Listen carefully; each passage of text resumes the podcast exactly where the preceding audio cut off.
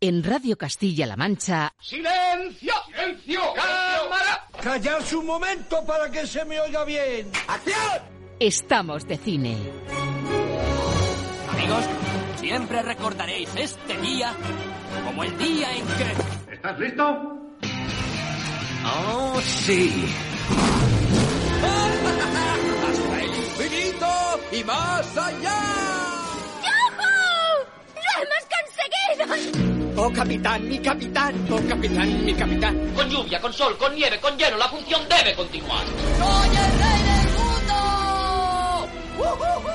Aquí comienza el programa de cine de Radio Castilla-La Mancha.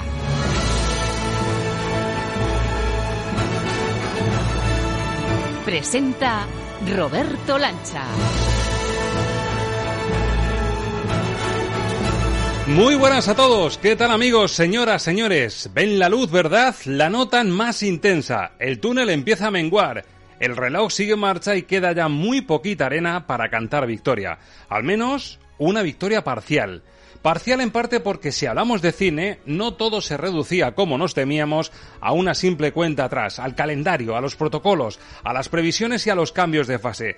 Una victoria parcial porque resulta que llegados a este punto tan esperado, con Castilla-La Mancha un par de días de entrar en fase 3 y con Cuenca y Guadalajara ya de avanzadilla en esa fase, pues no es oro todo lo que reluce, ni todo el monte es orégano.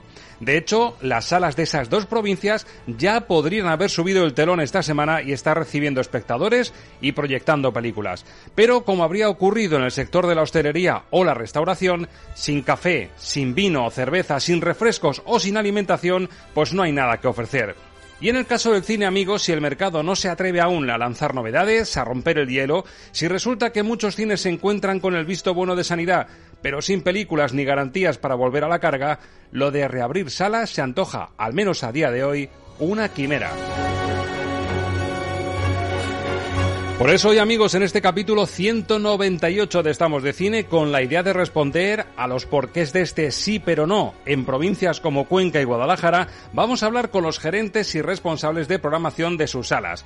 Queremos saber en qué punto de la desescalada está el cine a poco más de una semana de que dejemos por fin atrás el estado de alarma.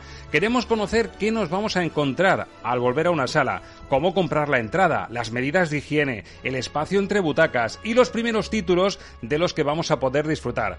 Ante este aluvión de preguntas pertinentes, relamiéndose agazapado en el rincón de Toro Salvaje, nuestro crítico Alberto Luchini que espera como agua de junio recuperar la sensación de acudir a un pase de prensa. Hoy no filtrará estrenos, sino protocolos para el regreso.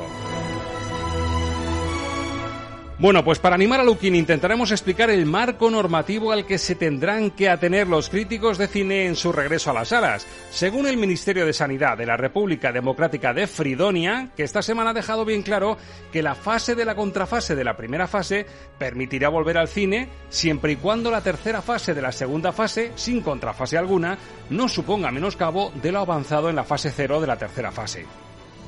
No ha quedado muy claro, ¿verdad? ¿Les resulta familiar el juego de palabras y el trabalenguas? Pues claro que les suena.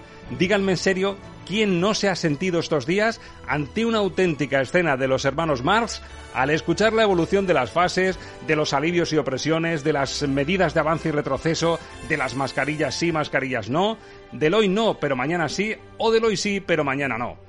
Estimados señores de este u otros gobiernos planetarios, sepan ustedes que con tanto galimatías nos han puesto en la tesitura perfecta para rendir homenaje a los auténticos reyes del humor anárquico y los trabalenguas imposibles. Hermanos, impredecibles, virtuosos, indomables y con un apellido que sonaba bomba de relojería en la América capitalista. Los hermanos Marx.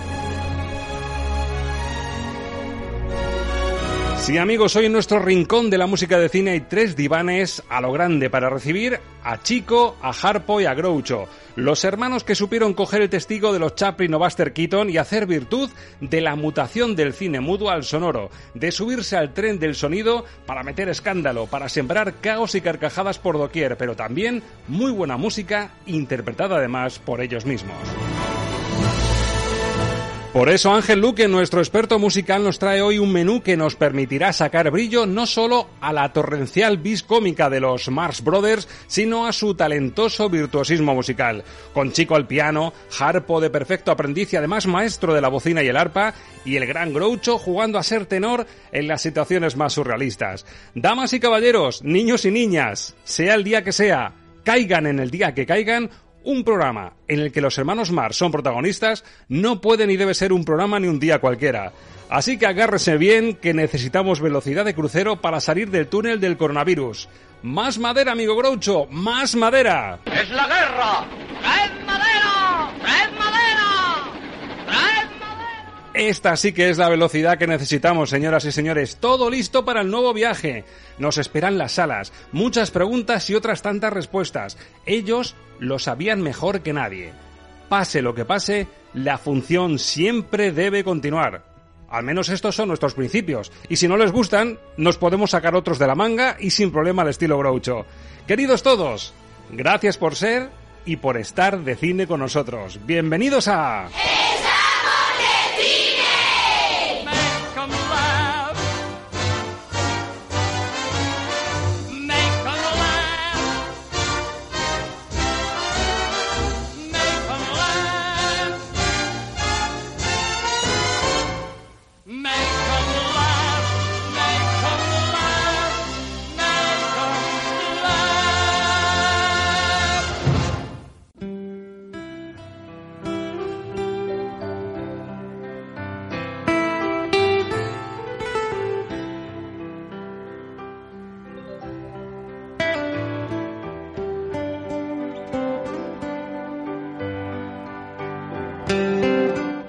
entrevista de la semana en Estamos de Cine. Música sosegada, música de Mark Knopfler, el mítico Local Hero en su versión más instrumental, más suavita, con Guadalajara y Cuenca en fase 3. Allí, como te he contado esta semana, según los protocolos, se podrían haber abierto las salas de cine. Castilla-La Mancha pasa de fase, recordamos, en nada, el 15 de junio, pero como ya hablamos aquí, todavía en lo más crudo del crudo confinamiento, sin que entren en juego Madrid y Barcelona, era casi imposible que el mercado rompiera el hielo. Es decir, que en este punto estemos ya en esa nueva normalidad. Vamos a saludar a nuestro crítico de cabecera que sigue contando las horas y los días para el regreso a salas. Alberto Luquini, muy buenas. Hola, muy buenas. ¿Cómo van los ánimos? Pues los ánimos van co- como, como el tiempo, uno- unos días más nublados y unos días más soleados.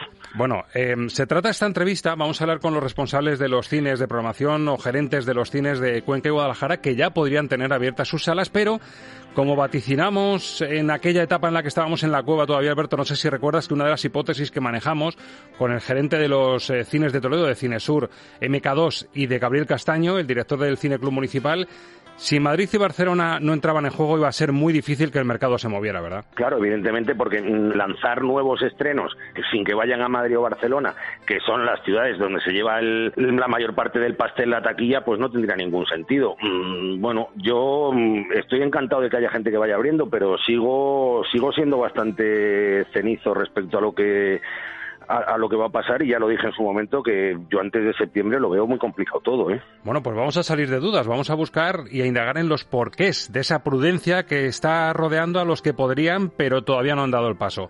Ejemplo de ello, los multicines Odeón de Cuenca, su gerente es Diego Fernández y tiene la amabilidad de, de atendernos a esta hora. Diego Fernández, buenos días. Hola, buenos días. Bueno, cuéntanos, estamos indagando en los porqués. Eh, Sabéis que sois nuestra avanzadilla en Castilla-La Mancha, que Cuenca Guadalajara, por, por según los protocolos de sanidad y, y el volumen de infectados y de curados que tenéis, habéis- nos habéis sacado una semana en todo. En esto también, sin embargo, en esta semana que ya podríais haber subido el telón y abierto salas, preferís esperar. Cuéntanos, Diego, el porqué de esa espera y qué le podemos contar a los oyentes que son de esa provincia y que podrían estar ya diciendo, oye, pues igual me paso a ver una peli. ¿Por qué todavía no pudiendo? Como bien dices, eh, al no estar abiertas la mayoría de salas del país, eh, las ciudades más importantes donde se generan las máximas recaudaciones, pues no, hay estrenos. Las distribuidoras no estrenan sus grandes películas y algunos de los cines que están abriendo ya en algunos puntos lo están haciendo con promociones de precios y con películas eh, de- antiguas en cartelera. Ajá. Y bueno, ellos están un poco pues probando y siendo la avanzadilla de, todos. Y en un principio, el día 26 de junio, abrirán la, ya van, abrirán la mayoría, a partir ya de julio habrá estrenos y bueno, si no viene un poco mejor a, todos, pues para prepararnos bien y tener un poco más el control de, la situación. Por lo tanto, para los espectadores cinéfilos de Cuenca, nos apuntamos el 26 de junio, viernes, como la fecha en la que abren los cines, los multicines Odeón, ¿verdad? Sí, los dos cines de aquí está previsto ahora mismo que el día 26 de junio hagamos su reapertura. Imagino, Diego, que estas dos semanas, claro, pues son de preparativos y de adaptaros a los protocolos sanitarios, que vamos a tener que comprar las entradas por internet, que no va a haber contacto físico en, la taquilla, mamparas de separación, el hidrogel al entrar, el tercio del aforo en esa primera fase, ¿verdad? Sí, eh, bueno, las entradas se van a poder comprar por internet a través de los canales habituales de nuestra página web. Eh, también se van a poder comprar en taquilla. Pues nosotros las taquillas de, siempre tenemos mamparas de, cristal, en, lo cual no hay contacto entre el trabajador y cliente. Eh, luego se van a disponer en las salas eh, de un 50% del aforo. Entre butacas habrá la distancia que obliga la ley ahora mismo, que es un metro y medio. Entre grupos de personas que acudan juntos, pues habrá otro metro y medio entre otros. En principio se va a distribuir así. Y como dices, se van a instalar puntos de hidrogel, en tanto en taquillas como en la venta de tienda de bar, en los pasillos de las salas, en los baños, todo lo que marca el protocolo de limpieza, incluso desinfectar y limpiar entre sesión y sesión también va a haber más espacio para las butacas que hayan sido utilizadas, poder desinfectarlas con los productos virucidas que nos van a enviar los proveedores. Ah, Diego, una de las preguntas que nos hemos hecho durante este tiempo, ¿con mascarilla o sin mascarilla dentro de la sala? Hasta entrar en la sala, la, mascarilla es obligatoria como en cualquier lugar público cerrado. Luego en la sala se puede estar sin mascarilla. Igual que estamos tomando una Coca-Cola en un bar o una cerveza, lo que queramos, pues en la sala la gente puede estar poniendo palomitas, en principio van a estar quietos, va a haber distancia entre ellos, con lo cual la mascarilla es obligatoria cuando estás a menos de un metro y medio. Bueno, y en cuanto a medidas, sabemos que el grupo, el grupo de personas que, conviven en, el mismo domicilio pueden estar juntos, es decir, una familia numerosa, más o menos numerosa, puede, puede disfrutar de la película juntos. Esa separación de metro y medio en butaca, para entendernos que sería una o dos butacas de distancia una o dos, según el ancho de cada butaca. Aquí será previsiblemente un, aquí tenemos dos cines, pues en un cine tenemos las butacas más pequeñitas, deberán ser dos, y en el resto pues será una. Pues así es como van a volver los cines en Cuenca. Nos apuntamos esa fecha 26 de junio, que creo que va a ser la fecha generalizada en toda Castilla-La Mancha. Así que hay que esperar un poquito y durante este tiempo a prepararlo y tenerlo todo listo para que esa reapertura sea con las máximas garantías. Diego Fernández, gerente de los multicines Odeón de Cuenca, gracias por atendernos y, ánimo con estas dos semanitas de, preparativos y de, y de puesta a punto. Pues nada, muchas gracias a vosotros y esperamos veros a todos pronto por los cines. Nos vemos en las salas. Mucho ánimo. Vale, Bueno, Cuenca, como decimos, es una de las provincias que ya podría tener abiertas las salas. También Guadalajara, que lleva una semana en fase 3.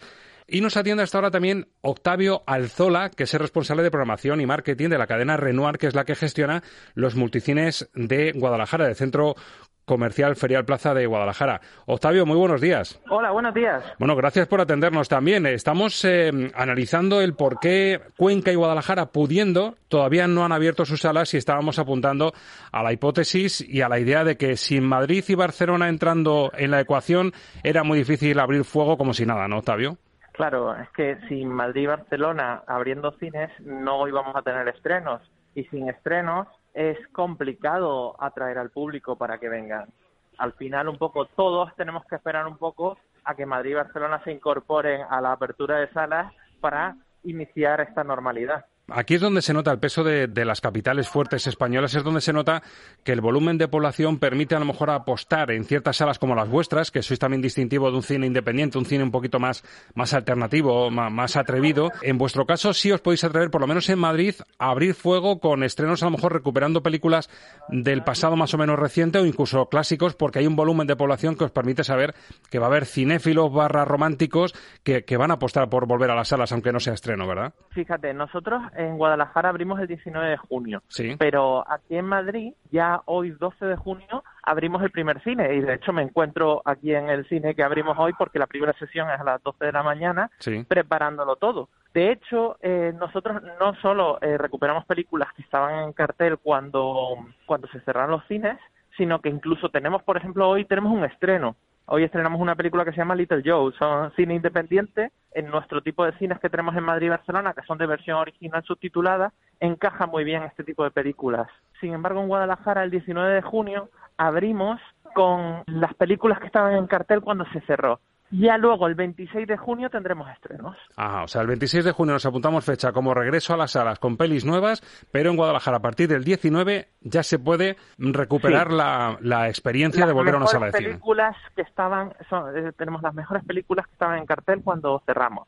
Incluso recuperamos algunas, que justo se acababa de ir y que funcionaba bien y que consideramos que es adecuada por el tipo de público que pensamos que puede acudir ahora. Nosotros pensamos pues que pueden venir familias, que puede venir gente joven, que pueden venir cinéfilos, entonces queremos dar una amplia oferta. ¿Qué recuperáis para abrir fuego el 19 de junio de, lo último? Pues volvemos con películas como Onward, eh, de animación de Disney, mm. volvemos con Bloodshot, una película de acción eh, con Vin Diesel, tenemos también, eh, recuperamos Joker, que fue un gran éxito del año pasado y que funcionó genial en Guadalajara, tenemos también cine español con Invisibles, que es una película que justo se acaba de estrenar, estaba funcionando muy bien en todo el país, aumentaba salas esa semana y vino el cierre de todas las salas. Entonces, eh, consideramos que es una película que hay mucha gente que todavía no ha tenido la oportunidad de ver y que en teoría deberían de, verla porque es muy recomendable. Alberto, habrá que apuntárselo eso, tú que eres madrileño y cinéfilo además, te viene bien que en Madrid se, se empiece a abrir fuego, ¿no? Estoy encantado de, ver la página web de, los cines Renoir y ver mm, los carteles de las películas, los horarios de las sesiones y, no solo invisibles, es que, mm, que no lo ha dicho, en Madrid también se pone la gran obra maestra, que es Parásitos. Para los que no pudieron verla en su momento o para los que tenemos un mono de, buen cine, poder volver a ver Parásitos en pantalla grande y en versión original, se me está poniendo casi la carne de gallina en pensarlo. Sí, sí, sí. Bueno, en Guadalajara también tenemos Parásitos en la reapertura del 19 de junio. Bueno, se va a poder ver la gran triunfadora de, de los Oscars. La pregunta que yo me hago, Octavio, ya que Madrid no está en la fase, digamos, que permite un poquito más de alivio a la hora de regresar a las salas, ¿en qué condiciones vais a proyectar en, en esta fase en la que estáis ahora? El aforo es al 33% y de hecho desde que se pusieron las entradas a la venta el lunes hemos tenido un muy buen ritmo de venta de entradas. Lo que pasa es que al 33%, pues lo máximo que se puede vender en una sala de 100 butacas son 33. Pero estamos muy contentos por el apoyo del público y esperamos que cuando el próximo lunes 15 de junio saquemos a la venta las entradas de Guadalajara, pase lo mismo con, eh, con el público de Guadalajara que hoy hemos anunciado en el Facebook que abrimos el 19 y ya estamos empezando a recibir cariño por parte de los espectadores. Pues eso es una muy buena noticia. Además, Guadalajara eh, llevará casi dos semanas en fase en fase 3, con lo cual ahí ya os podéis permitir la mitad del aforo, ¿verdad? Al 50%. Al 50%. Yo, yo tengo una pregunta, si puede ser. Suéltala, Alberto. Sí. Una de las mayores fuentes de ingresos de los, de los cines, de las salas, todos sabemos que es el bar. Entonces, claro, mi problema es el siguiente. Si yo para entrar a la sala me tengo que untar las manos de hidrogel, y hay que hacerlo, eh, ¿cómo me como luego las palomitas? El tema de la mascarilla, aunque mm, el anterior invitado decía que se puede estar sin mascarilla, yo no lo acabo de ver muy claro. Según la ley, en los espacios cerrados hay que estar con mascarilla. Eso puede ser un, un choque brutal para los ingresos de, de las salas, ¿no? La mascarilla es obligatoria hasta donde nosotros tenemos información por, eh, por las indicaciones legales. Nosotros lo que tenemos en el hidrogel que hemos adquirido para nuestros cines es un hidrogel eh, especial con un extracto de, aloe vera y con todos los contenidos para que sea higienizante, pero que tampoco eh, sea tóxico por si alguien quiere comprar palomitas y consumir algo del bar. Y se abrirá el bar con las mamparas correspondientes y después cada uno en su butaca con su distancia de seguridad, que además podrán eh, sentarse junto a los convivientes si están consumiendo palomitas o bebidas o lo que estén consumiendo, pueden quitarse un momento la mascarilla, consumir y continuar viendo la película. Oye, Octavio, ya que estamos hablando de, este regreso a, la normalidad que conocíamos antes, con, las palomitas, el refresco, poder disfrutar de una peli en familia como se hacía antes, em, aquí hemos hecho quinielas, sin que suene frívolo, de cuándo íbamos a volver a las salas con plena normalidad. ¿Tú confías en que en julio, que además ya llega, por ejemplo, Mulan, que yo creo que es el título que sin duda puede, puede romper fuego definitivamente, ¿en julio nos ves ya yendo a las salas con, con total normalidad como era antes? Antes de Mulan, viene el 17 de julio el estreno de Tenet, que también va a ser muy importante. De Christopher Nolan. Mm. Entonces, cuánto tiempo durará el 50%, porque es que al final, cuando termina el estado de alarma, luego ya la legislación depende de cada una de las comunidades autónomas. Claro. Estaremos muy pendientes de las legislaciones de las comunidades autónomas donde tenemos cines para adaptarnos a, lo que es la ley. Pero volverán, volverán los estrenos, que es la gran noticia. Lo tenemos ahí, llevamos mucho tiempo en la cueva y ya lo tocamos con los dedos. El 26 de junio ya hay bastantes estrenos, pero el 19 de junio nosotros ya tenemos en total tres cines abiertos entre Madrid y Barcelona, que el 19 de junio abrimos también Retiro y Florida Blanca en Barcelona, Retiro en Madrid y Florida Blanca en Barcelona, y tenemos varios estrenos que son de eso, películas pequeñitas, tipo versión original, pero muy buenas películas. Tenemos Matías y Maxine de Xavier Dolan, eh, tenemos Los Lobos, que es una película que estuvo también en el Festival de A, como Little Joe que estrenamos hoy, y tenemos también La familia Samuni, una película muy interesante. Pues teníamos muchas ganas de poder contar que vuelve el cine, mm, repasar títulos que, ya están programados para que se proyecten y para que la gente pueda ir volviendo poco a poco. Así que como amantes del cine y, y como mm, también integrantes de este programa, Octavio, te agradecemos tu presencia en Estamos de Cine. Eh, recordamos que es el responsable de programación y marketing de la cadena Renoir, de la que dependen los multicines de Guadalajara, que se esperan al 19 de junio, pero lo tenemos un poquito más cerca. Octavio, ánimo con los preparativos, ánimo también con el regreso y con, esta euforia que tenemos todos escondida todavía, pero que, que vaya todo bien, que no haya rebrote, que es lo importante, y a disfrutar de un regreso al cine con el que llevábamos soñando muchas semanas. Muchas gracias, os esperamos a todos en los cines. Hasta siempre, hablamos, Octavio. Hasta luego. Alberto, tengo un par de sorpresas para ti, te quedas con nosotros, ¿no? Por supuesto que sí. Además tengo un galimatías que te va a gustar porque va a derivar en algo muy bonito del cine clásico, así que no pierdas sintonía que, que estamos de cine sigue en un momento. Pues venga.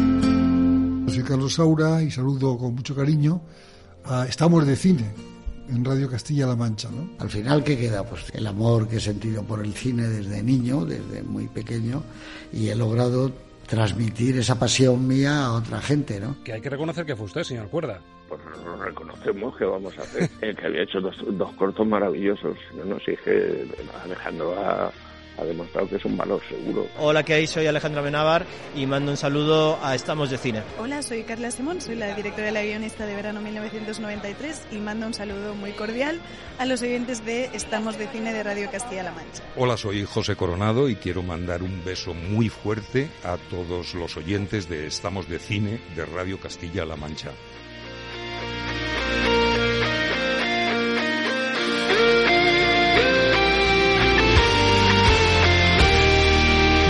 ¿Nos oyes? Esto es Radio en Cinemascope.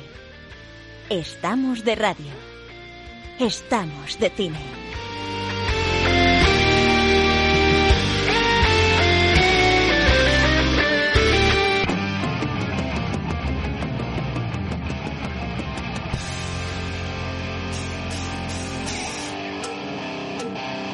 Estamos de cine con Roberto Lancha.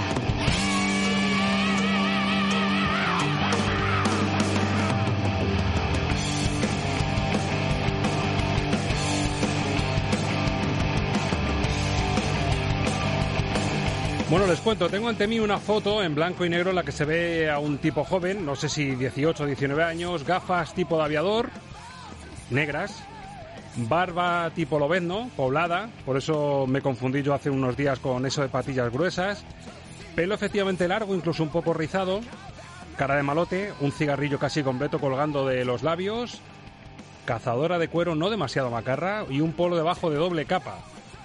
Iría mejor incluso debajo de esa chupa de cuero una camiseta de Iron Maiden, que es lo que suena de fondo. Luquini. Mismamente. ¿He descrito bien la foto en la que se atestigua que fuiste heavy en tu época joven? Has descrito la foto estupendamente y lo que más ilusión me hace es que me has quitado años, porque tenía en esa foto 22 años. Del año 90. Del año 90. Bueno, pues efectivamente existe la foto. Luque, tú te has podido poner al día. Muy buenas, Ángel. Muy buenas. ¿Te has podido poner al día con la foto prometida por Luquini? no la he visto, sí. y he comprobado y doy fe, doy fe. Bueno, hay que decir que estética heavy suavita, ¿eh? A lo mejor si le hacen la foto de espalda si se ve la melena que decía el que le llegaba por la espalda, igual sí, pero aquí incluso me parece un, malote de la Nouvelle Bach, más que un, un heavy suave, ¿eh? Igual me salía la, la vena un poquito trifotiana, ¿no? Pero Pero sí, también es verdad que ya eran los últimos estertores de, la época heavy. La época heavy más fuerte había sido antes. Bueno, y la música muy apropiada de fondo para, para describir tu foto, ¿no? La música magnífica, la que, la que se oía por aquella época y la que todavía me, quita muchos años de encima. El otro día te colé a los Guns N' Roses a costa de Terminator 2, pero hoy cumplimos y, y ponemos a Iron Maiden para cumplir con lo prometido y describir la foto de Alberto Lucchini. Y no es la única sorpresa que te traigo, Alberto. Este es un primer premio, por decirlo así, por tu confesión del otro día valiente, decir que en tu época joven fuiste heavy. Yo he indagado y te traigo un poco los protocolos del regreso de los críticos a las salas de cine, para que ¿Ah, sepas en qué condiciones vais a poder ir la crítica a los pases de prensa a partir de ahora. Me alegra saberlo porque todavía no lo sé. Venga, pues te, te cuento a ver si queda claro, ¿vale? Mira, en la fase 3 las normas para los pases de prensa serán vinculantes con los criterios de la fase derivados de lo modificado para la fase 3 y rescatando algo de la fase 0, la 1 y la 2. Los protocolos de la fase 2 se alivian en niveles de fase 3 siempre y cuando el territorio afectado, Madrid en tu caso, cumpliese con los requisitos de las fases 0, 1 y 2 sin contar con las medidas flexibles adelantadas para la última fase, lo cual no es obvio para que los críticos que vienen de fase 2 puedan desentenderse de las medidas que se mantienen firmes de la fase y de la parte 2. Mm, bien, y además dos huevos duros, ¿no? no te ha quedado muy claro, ¿no? Mm, no especialmente, no. Me, suena a, demasiada parte contratante de la primera parte. ¿Quieres recurrir a ese comodín? ¿Recurrimos al comodín de los hermanos Mars, que va a quedar mucho más claro? Es lo suyo, además. Pues abre bien los oídos. La parte contratante de la primera parte será considerada como la parte contratante de la primera parte. Y la parte contratante de la primera parte será considerada en este contrato. Oiga, ¿por qué hemos de pelearnos por una tontería como esta? ¿La cortamos? Sí, es demasiado largo. Dice ahora, la parte contratante de la segunda parte será considerada como la parte contratante de la segunda parte. Eso sí que no me gusta nada. En vez de discutir, ¿qué le parece a usted si... La parte contratante de la octava parte... No, no, he dicho que no. La parte contratante de la... No, eso tampoco, no. Eh, si se demostrase que cualquiera de las partes firmantes de este contrato no se hallan del uso de sus facultades mentales, quedará automáticamente anulado en todas sus cláusulas. Es lo que llaman una cláusula sanitaria.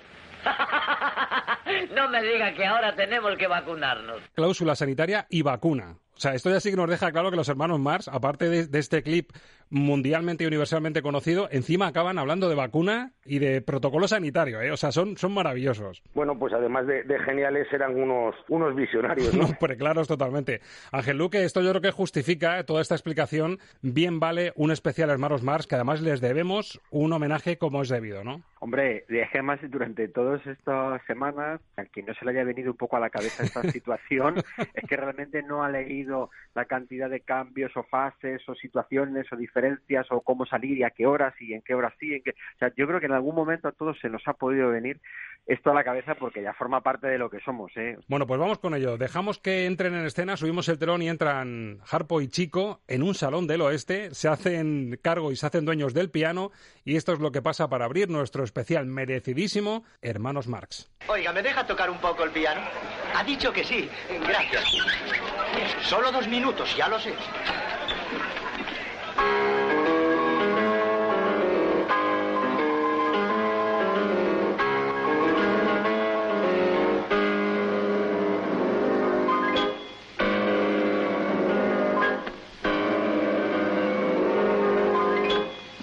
Música para soñar cine.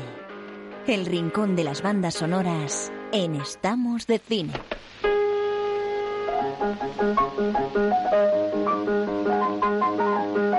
El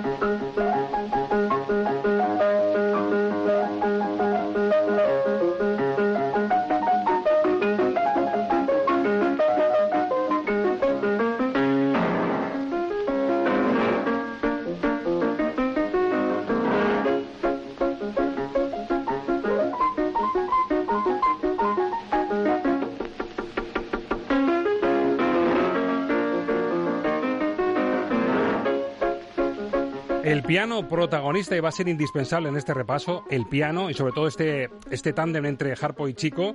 Año 40, los hermanos Marx en el oeste, esos peculiarísimos impagables. hermanos Marx talentosos que venían de triunfar en Broadway, dan el salto a la gran pantalla y aquí incluso han fichado por la Metro Goldwyn Mayer. Ya son estrellas y vemos uno de los números musicales que se van a repetir durante casi toda su filmografía. Ángel, ¿qué se puede decir de la música de los Mars y sobre todo la nómina de compositores que además es variada, que han acompañado a sus películas, ¿qué pudieron pintar eh, en estos sketches en los que ellos eran los protagonistas tocando ellos mismos? Claro, vamos a ver, vamos a, lo primero vamos a decir que no vamos a tener un orden cronológico de películas, pero por una razón muy sencilla, porque eh, realmente solo se puede diferenciar dos etapas, lo demás es toda una mezcolanza de cosas lo que tiene la música de estas películas.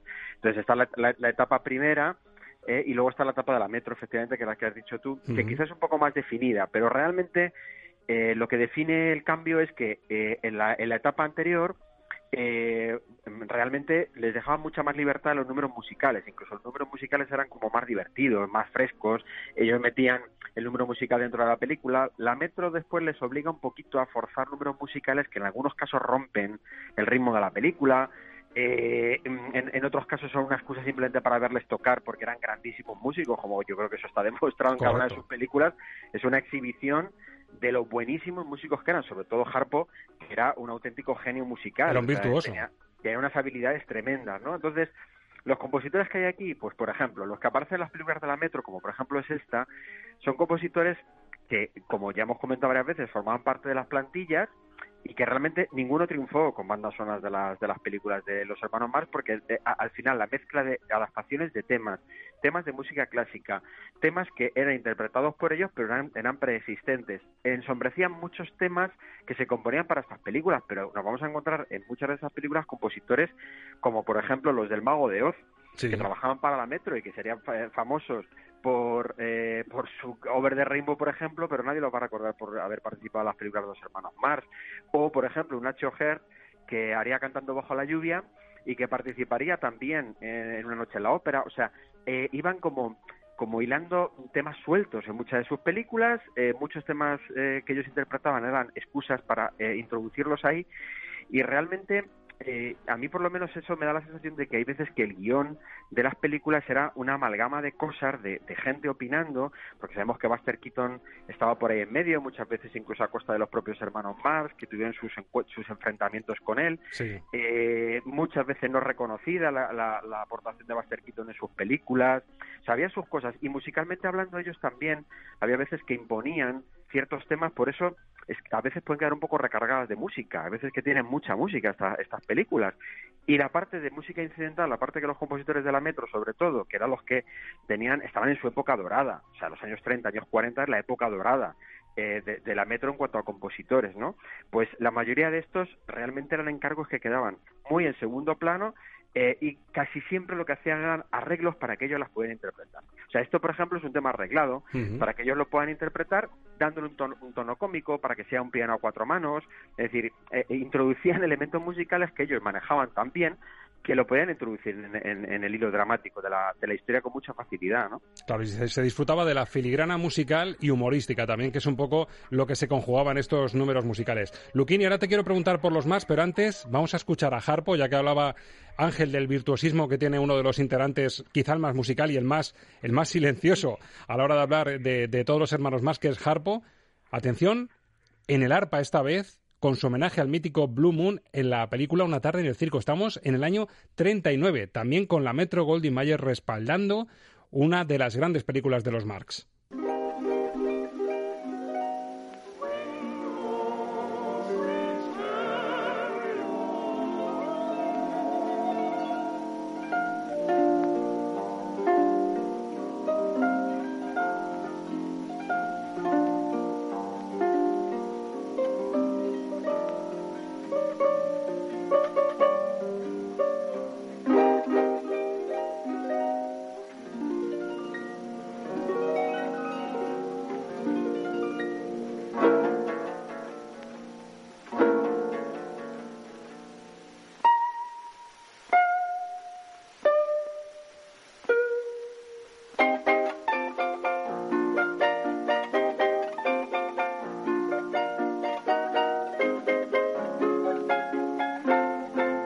Una maravilla Harpo versionando este Blue Moon. Y yo estaba pensando, Alberto, tenemos además muy reciente el, homenaje a Charles Chaplin, casi se puede decir que estamos hablando de herederos que incluso llegaron a ser coetáneos de contemporáneos de, de Chaplin, pero si el uno se mm, digamos, inclinaba más hacia la mímica, hacia ese trasfondo romántico casi que rodaba las historias, que rodeaba las historias de- del vagabundo.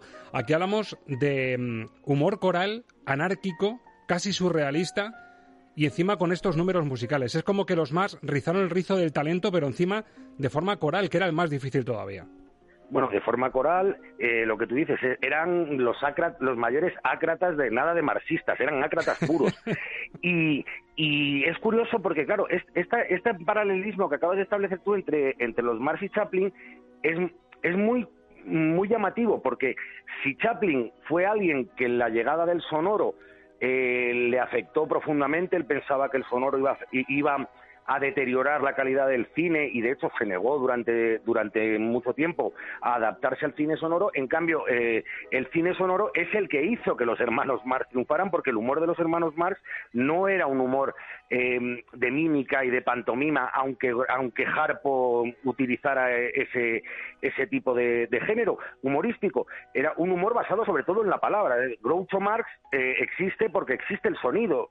su hubiera verborrea, existido- ¿verdad? Su verborrea, Claro, elocuencia, Si, si no hubiera existido el cine sonoro, Groucho Marx no hubiera existido, pero es que mm, ni siquiera ese mudo que era Harpo Marx hubiera podido existir sin las frases de, de Chico Marx explicando los gestos que hacía Harpo Marx. y con lo sin cual su es- bocina.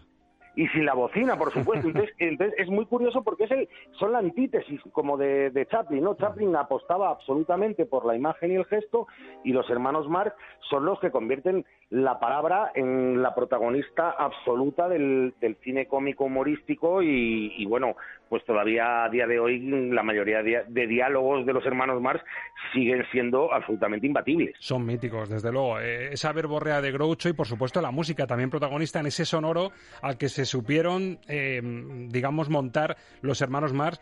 Y Ángel, hemos hablado del Blue Moon y de las versiones, las numerosas versiones dentro y fuera del cine que tiene, pero cuán muy poca gente se acordará de la versión de Harpo Marx, que es maravillosa.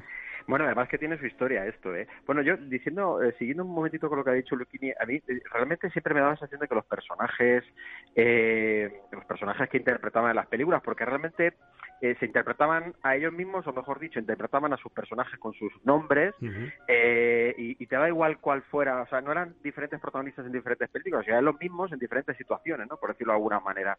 Pero eh, siempre me han parecido que representaban unos a- al cine sonoro, que podía ser Groucho o Chico, y Harpo que representaba al cine mudo en sus propios personajes, es decir, Sí. contrastándolos constantemente en la pantalla, esas, esas dos ideas cinematográficas, esas dos concepciones, ¿no?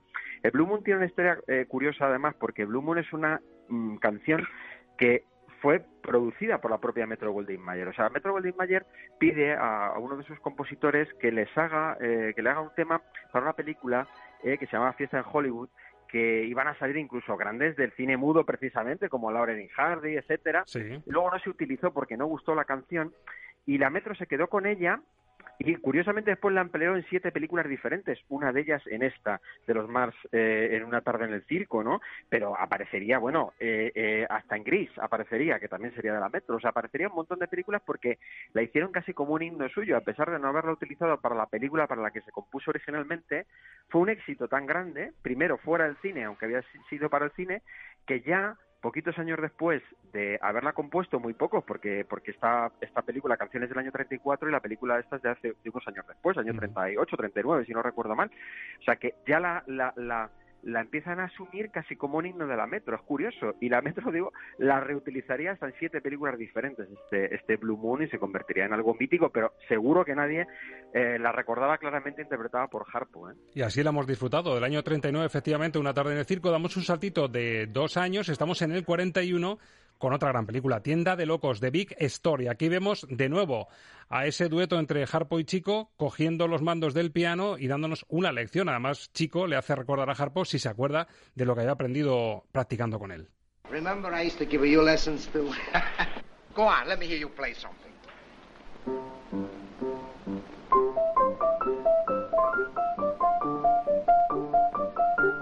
One and three and four and one and two and three and four and one and two and three and four and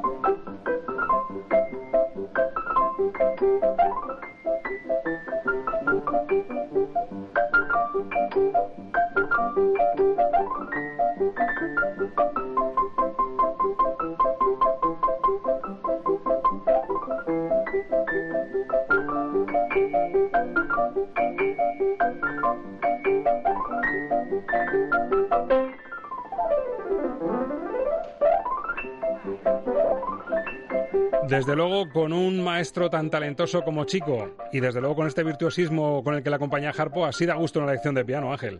Maravilloso, sí, la verdad es que la escena es, entrañable, eh, son de esos momentos, estos sí son de esos momentos que a mí sí me gustan dentro de las películas de los hermanos Marx, porque forman parte de la trama, están muy entramadas, están muy metidas dentro de la historia, ¿no? Eh, luego hay esos otros números musicales que se pueden hacer largos, que son los que quizá, bueno, una revisión que en algún momento pudiera haber acortado... bueno, que, que están metidos con calzador, ¿verdad?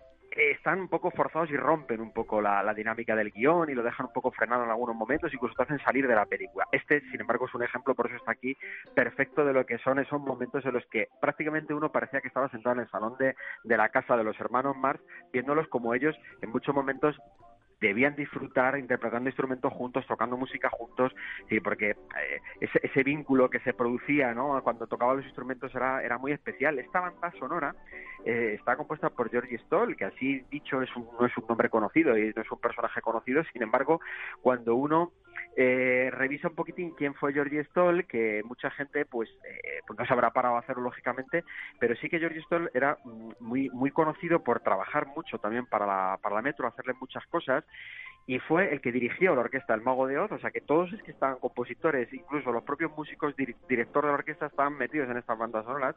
George Stoll fue el que dirigió la, orquesta cuando se grabó el Mago de Oz, trabajó para gente, bueno, pues como Elvis Presley, sin ir, sin ir mucho más lejos, o Frank Sinatra. Este hizo arreglos para Frank Sinatra, para Elvis Presley, y es, es uno de los artífices del éxito de esas grandes voces y de esos grandes músicos. O sea, que son de estos anónimos que estaban ahí en el oficio del cine, que colaboraban en tantas cosas, que pasaron desapercibidos y en el fondo son el motor de mucha de la historia eh, más importante, más, más interesante de la música del cine.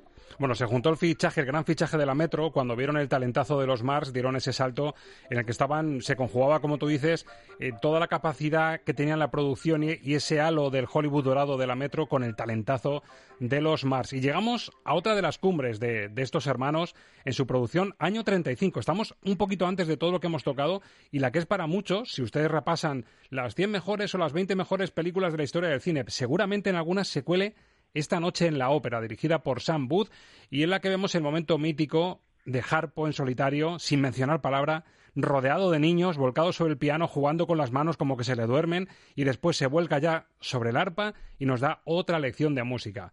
Repito, para muchos, la gran película de los más. Ahora le pregunto a Luquini si es su preferida o no. Sam Booth, año 35, una noche en la ópera, y Harpo haciendo reír a los niños.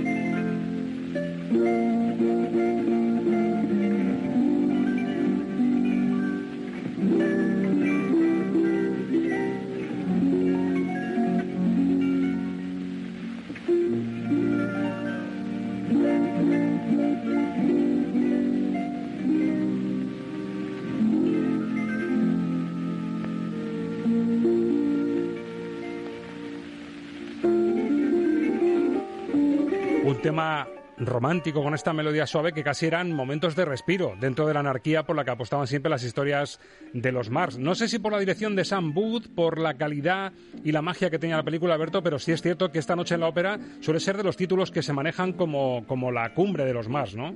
Bueno, para mí de hecho es la segunda mejor película de los hermanos Mars, indiscutiblemente. ¿Detrás de Sopa de Ganso a lo mejor? Detrás de Sopa de Ganso, evidentemente. Y, voy a explicar por qué no es la primera, porque es, mm, yo creo que como película eh, tiene más empaque esta que, Sopa de Ganso. Pero, como hablabais vosotros hace unos, unos segundos, eh, en esta película, para mi gusto, hay demasiado número de ópera metido a capón sin que venga ningún cuento. Eh, para, mm, yo creo que, fíjate, esos números musicales que incluían los hacía, mi teoría de siempre es que eh, algunos estaban incluidos a Capón, como decíais vosotros, para em, darle un poquito más de metraje a la película, porque las películas de los hermanos Marx, la más larga, que creo que es esta noche, de, una noche en la ópera, y dura apenas una hora y media, la, la media de duración está en 80, 75 minutos, y esos números musicales lo que, lo que servía era para alcanzar una duración estándar. Y a mí en este caso me parece que hay varios números de ópera metidos que me rompen la película, porque la película, mm, si quitamos esos números de ópera, es perfecto con, con, con, esa, con esa gran cumbre de, de la escena del camarote. y, y la película está muy bien, pero me sobran esos números musicales, cosa que no me sobra en Sopa de Ganso, que son 68 minutos de locura absoluta y que es mm, eh, los hermanos Marx en estado puro. Exactamente. Y, en lo musical, pues otro remanso de paz dentro de la anarquía, como decía yo Ángel, y de nuevo Harpo dándonos una lección al arpa. Claro, aquí, bueno, esta es de Herbert Sorhar, que es otro de los que colaboró en El Mago de Oz. Eh, realmente, y siguiendo lo que, lo que dice Alberto, eh, eh, realmente cuando te das cuenta que muchas veces precisamente era para poder alargar, te da mucha pena, porque eh, sería una obra maestra, vamos, es una obra maestra, ¿no? Pero sería, yo creo que equiparable a, Sopa de Ganso, que yo también coincido que, bueno, yo quizá las veo más, más parejas, quizá casi las dos al mismo nivel, pero porque es que Una noche en la ópera me produce eh, una serie de emociones y sensaciones eh, de las que solo te producen las grandes obras maestras. Es decir, para mí tiene tantos momentos para recordar, tantos diálogos maravillosos y, por supuesto, la famosa la, famosa escena del camarote, pero la que hemos puesto al principio de, la parte contratante es otro momento hilarante, maravilloso. Para siempre. Para siempre, ¿no? Y bueno, y, cómo luego se homenajea en otras películas. O sea, cuando vemos en Con falta de ser loco el momento del, del tren, cuando todas se meten en la litera eh, de Jack Lemmon para beber un chupito eh, y, empiezan a aparecer chicas y chicas y chicas todas metidas en litera, o sea, Billy Wilder está homenajeando el camarote de los hermanos Mar, pero dentro de un tren, en lugar dentro de un barco, ¿no? Que me parece, me parece que, que, que esto eh, sembró lo que es la iconografía del cine eh, pues de una manera eh, eh, absoluta y maravillosa. Musicalmente hablando, es verdad que, que se intenta dar un protagonismo exagerado a, la ópera, con eso de que es un poco el leitmotiv, el corazón de la historia, se les pasa. Es decir, yo no hubiera metido, yo claro, pero yo no soy nadie, pero yo no hubiera metido tantos números de ópera y hubiera metido un poquito más de, de parte instrumental, de lo que estos compositores eran capaces de hacer porque eran, eran buenísimos. Y yo creo que, bueno, la dirección de Sangus también tiene mucho que ver, ¿eh? O sea, que, que era, es un director pues bueno, eh, quizá ahora mismo ya no tan recordado, pero sí uno de los grandes. Lo que pasa es, claro, vas a Sopa de Ganso y está Leo Macaré, y entonces también tienes ahí a otro de los grandísimos directores, con lo cual son las dos películas, yo creo que realmente más importantes de los Mars y las que tienen las dos mejores directores. Pues vamos con Sopa de Ganso, año 33. Lo curioso es que es una de las primeras pelis de los Mars, ni siquiera habían fichado por la Metro, aquí están con Paramount todavía, con Paramount Pictures, 70 minutos, eh, alimentando un poco la teoría de, Alberto de, de la duración, que no hacía falta estirar tanto con números musicales. Efectivamente, la dirección un grande como Leo McCarey. Y aquí momento Groucho, que todo hace sumar. Cuando tienes a Groucho desmelenado, no solo ya con su verborrea, sino atreviéndose a ser un poquito tenor, pues ya sí que nos conquista. Más una de las situaciones de esas de altos vuelos, de, de situación de, de, alto copete que le gustaba a Groucho, rodeado de una señorona con voz de soprano a su lado y Groucho pues intentando dar la réplica, como decimos, como tenor anárquico. Momento estelar de Sopa de Ganso y abra bien los oídos porque van a escuchar a un auténtico genio y a un talentazo en pantalla grande. If it's not asking too much, for our information, just for illustration, tell us how you intend to run the nation. These are the laws of my administration. No one's allowed to smoke or tell a dirty joke, and whistling is forbidden. We're not allowed to tell a dirty joke. If chewing gum is chewed, the chewer is pursued, and in the hoosgow hidden. If we choose to chew, we'll be pursued. If any form of pleasure is exhibited, report to me and it will be prohibited. I'll put my foot down, so shall it be. This is the land of the free. The last man nearly ruined this place. He didn't know what to do with it. If you think this country's bad off now, just wait till I get through with it. Y aquí sí, Alberto, la fórmula perfecta, tanto en duración como en dirección de Leo Macari, numerazo de Groucho Mars. Aquí sí que se dio toda la proporción perfecta para que sea la gran película posiblemente de, los Max Brothers.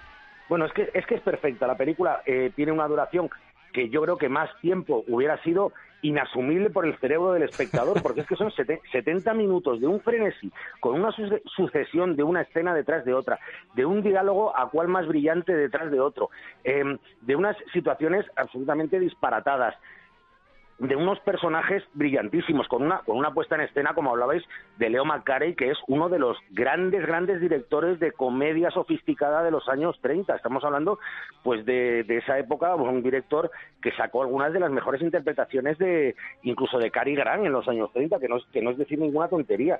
Y, y bueno, y, y además es que Sopa de Ganso es una película que han pasado, eh, pues, 90 años, y, algunas de las situaciones que, cuenta, sobre todo referidas a, la política, se podrían aplicar perfectamente a día de hoy.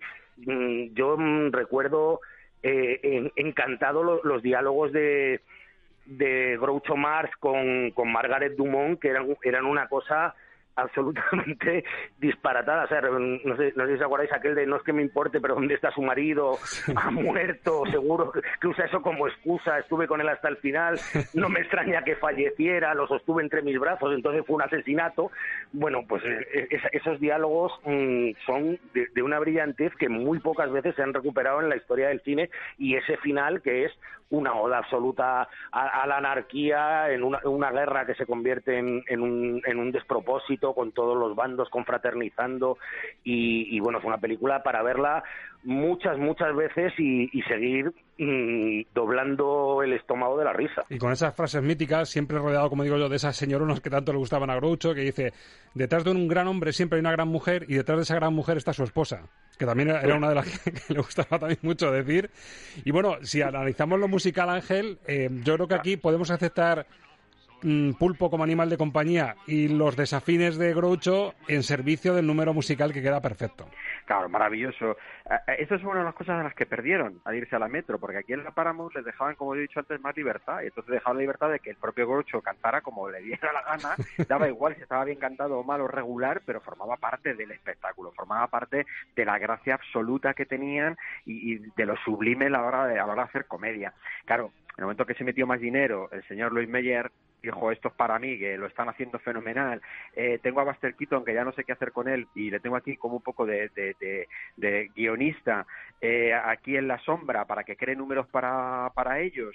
Eh, nos van a salir cosas muy buenas, ¿no? Y justo la siguiente es una noche en la ópera, o sea que realmente es que enlazan las dos, pero aquí son más libres, es decir, aquí te das cuenta que ellos el aspecto musical lo trabajan a su gusto, lo, lo, lo engarzan un poco al estilo de los musicales también, de las comedias musicales, o sea, tiene más esa imagen de la comedia musical que después ya no la encontrarían de la misma manera y eso entorpecería un poco. Y yo creo que aquí es bueno también señalar una cosa que a mí por lo menos siempre me ha parecido que puede ser interesante en esta película y que por eso yo creo que también hace que sea tan, tan grande en cuanto a guion, que es el guionista Mankiewicz, el hermano del Mankiewicz director, que, que, que venía de, de ser co-guionista de Ciudadano Kane y, le meten aquí también, produce, produce esta película y también participa en parte en el guion y era un grandioso del, de los guiones, ¿eh? el, el, el Mankiewicz, Herman Mankiewicz, que era hermano.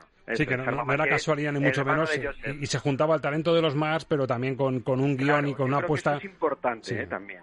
Es muy importante. Bueno, llegamos al final, llegamos a otro peliculón con dirección también de Sam Booth. Estamos en el 37, un día en las carreras, los Mars casi ejerciendo de equipo A, al rescate de, personas que están en situación acuciante y aquí apostando por un caballo en las carreras para sacar de esa situación y casi un momento con faldas era loco, Ángel. Antes hacías tu referencia de, de los homenajes de Billy Wilder y aquí tenemos a Harpo huyendo, huyendo de, un, de un mafioso se rescata un poco, se, se, esconde detrás de Chico, se pone a tocar el piano y recuerda mucho a una de las secuencias también de, de Con faldas y a lo loco. Además el tema se llama así, La playa, vamos a la playa de Bali Bali.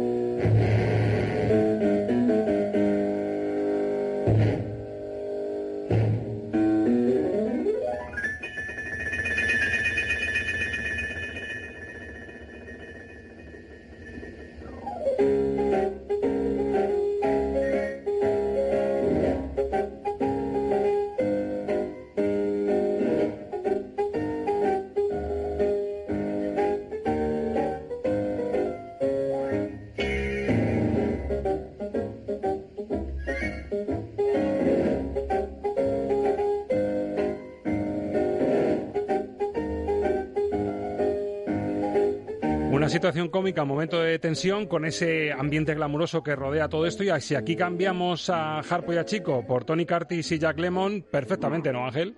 Perfectamente, perfectamente. O sea, Billy Wilder está claro que bebió de muchas cositas y muchos detalles importantes de las películas de los Mars, ¿no? Con esto mismo que lo estamos diciendo, yo creo que se demuestra. Además hay otra cosa que también con esto, con esta música se demuestra y es que ellos eh, homenajeaban también en cierta medida algo que estaba muy cercano todavía en el tiempo y era a los pianistas en sala del cine mudo.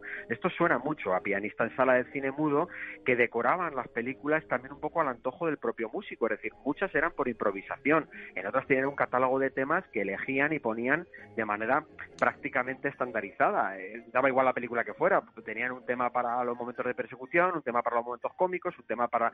porque a, fin de cuentas una de las funciones era tapar el ruido del proyector, pero generó un estilo musical, generó un estilo musical que fue haciendo que cobrara sentido la música dentro de la película y le añadiera el dramatismo, la comedia, los sentimientos y todo aquello que subrayaba la música.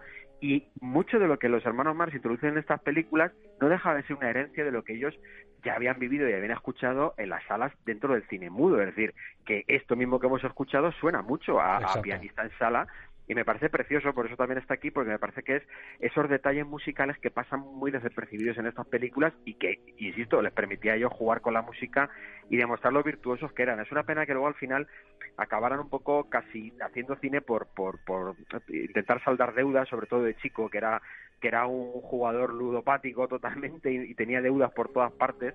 Tenía una anécdota eh, Groucho hablando de chico cuando le preguntaban por esto, le decía, es que se tiró 15 años en que se negó a apostar por los Yankees, que eran los que siempre ganaban. Decía, por eso nunca. Cabezonería por dura de ludópata, ¿no?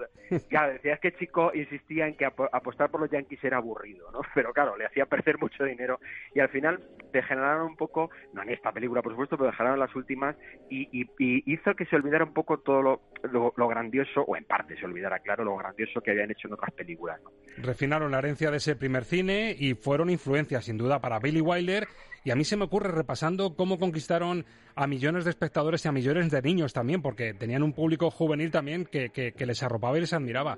Y yo los veo también mm, clara influencia de los payasos de la tele que nos enamoraron a nosotros. Groucho bien vestido, como Gaby bien vestido, es decir, la música como protagonista, las canciones, yo creo que son una réplica absoluta de lo que eran los Marx. Miliquito tenía un cencerro. Exactamente. tenía un cencerro, ¿no? Luquini, ¿nos lo compras también la comparación? Sí, sí, sí, bueno, es que lo acaba de decir Ángel, es que el personaje de Miliquito en su primera época estaba inspirado en Harpo Mars directamente, pero además lo reconocían ellos, o sea, no es que sea una, una deducción nuestra brillante. ¿eh? Exactamente. Bueno, y acabo con una frase de Groucho. Alberto, jugaba contigo con la, con la broma al principio. Reconóceme que el texto que he preparado estaba lo suficientemente enrevesado para jugar con la gracia, ¿eh? No, no, estaba, estaba perfecto porque además es que era real como la vida misma. exactamente. Bueno, pues el de Groucho también es real y tiene mucha vigencia. Ojo a lo que dijo un día Groucho más. Dice, la política es el arte de buscar problemas, encontrarlos, hacer un diagnóstico falso y aplicar después los remedios equivocados. ¿Os suena un poquito lo que está pasando, no? Eh, pues eso, real como la vida misma. Ángel Alberto. Necesitaríamos un groucho, ¿eh? Necesitaríamos un groucho, unos cuantos, sí. Bueno, pues ha sido un auténtico placer, lo hemos pasado genial. De nuevo con, con el enfurrunche este y, lo enrevesado de las fases. Yo creo que ha dado pie a un especial de los Mars que era muy merecido. Ángel, Luca, Alberto, Luquini, lo he pasado muy bien, espero que vosotros también. Y nada, nos encontramos ya en la fase en la que vamos a poder ir en muchos casos al cine. Bueno, mm, sí, los cines ya, ya van a reabrir en breve, esperamos. Exactamente. Ángel y Alberto, muchísimas gracias. Hasta la semana que viene. Un placer. Amigos, nosotros no buscamos problemas, tampoco los queremos encontrar, pero sí soluciones, por lo menos a pasar en este rato de radio, en esta horita, la mejor hora posible con el cine y la música como excusa. Gracias por elegirnos. En una semana, butaca reservada VIP. En Estamos de Cine, la salida del túnel la tenemos ahí. Feliz semana de cine. Adiós.